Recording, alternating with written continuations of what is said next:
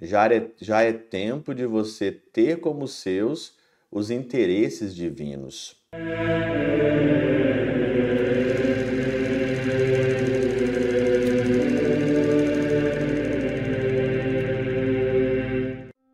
Em nome do Pai, do Filho e do Espírito Santo. Amém. Olá, meus queridos amigos, meus queridos irmãos, nos encontramos mais uma vez aqui no nosso Teose, Viva de Coriés, o Percor Maria, nesse dia 9 aqui de junho de 2023. Nós estamos então aí praticamente nessa caminhada, nona semana. Aí hoje é dia de São José de Anchieta e nós vamos então pedir a intercessão dele para nossa vida. O evangelho de hoje, de Marcos 12, 35, 37, três versículos, pequenininho, né? E eu achei muito bom o versículo 37, porque o Senhor, então, ó, portanto, o próprio Davi chama o Messias de Senhor. Como é que ele pode, então, ser seu filho? E uma grande multidão o escutava com prazer. Escutava com prazer, avec plaisir, né? No, no francês, né? Com prazer com gosto, né? dava gosto. E a Catena Áurea fala mesmo, a grande multidão o ouvia com gosto. E hoje nós estamos vivendo um tempo que é, o prazer ele está totalmente deturpado, o gosto está totalmente deturpado.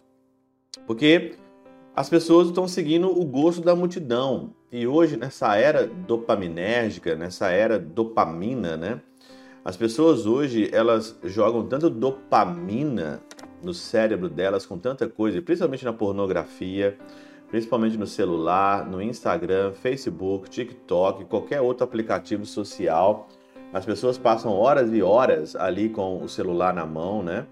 Você pode entender claramente que você não vai ter gosto para as coisas de Deus se você já gastou toda a sua reserva de dopamina com aquilo que não está aí é, satisfazendo você. Então, escutava com gosto é que eu lembro de uma frase de Santa Teresa de Ávila, né?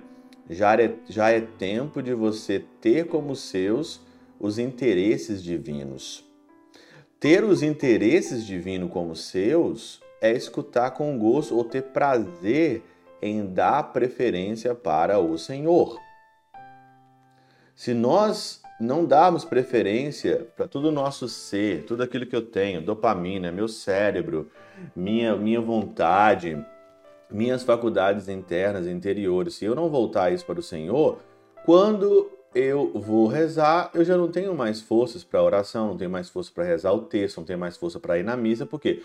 Porque eu gastei tudo no celular, porque eu gastei tudo na pornografia, eu gastei tudo na frente de um programa que eu gosto, fiquei assistindo aí é, Netflix, fiquei. acabou a vontade. Isso é uma coisa da constituição nossa mesmo, humana.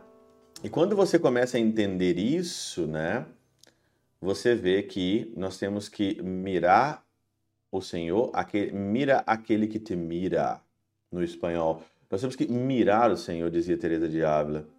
Mirar o Senhor é eu pegar tudo aquilo que eu tenho, tudo aquilo que eu sou, tudo aquilo que eu sou constituído, toda a minha vida, todo o meu ser e focar simplesmente com Ele. As multidões escutavam com prazer, avec plaisir, escutavam todos com muito prazer, escutavam com gosto.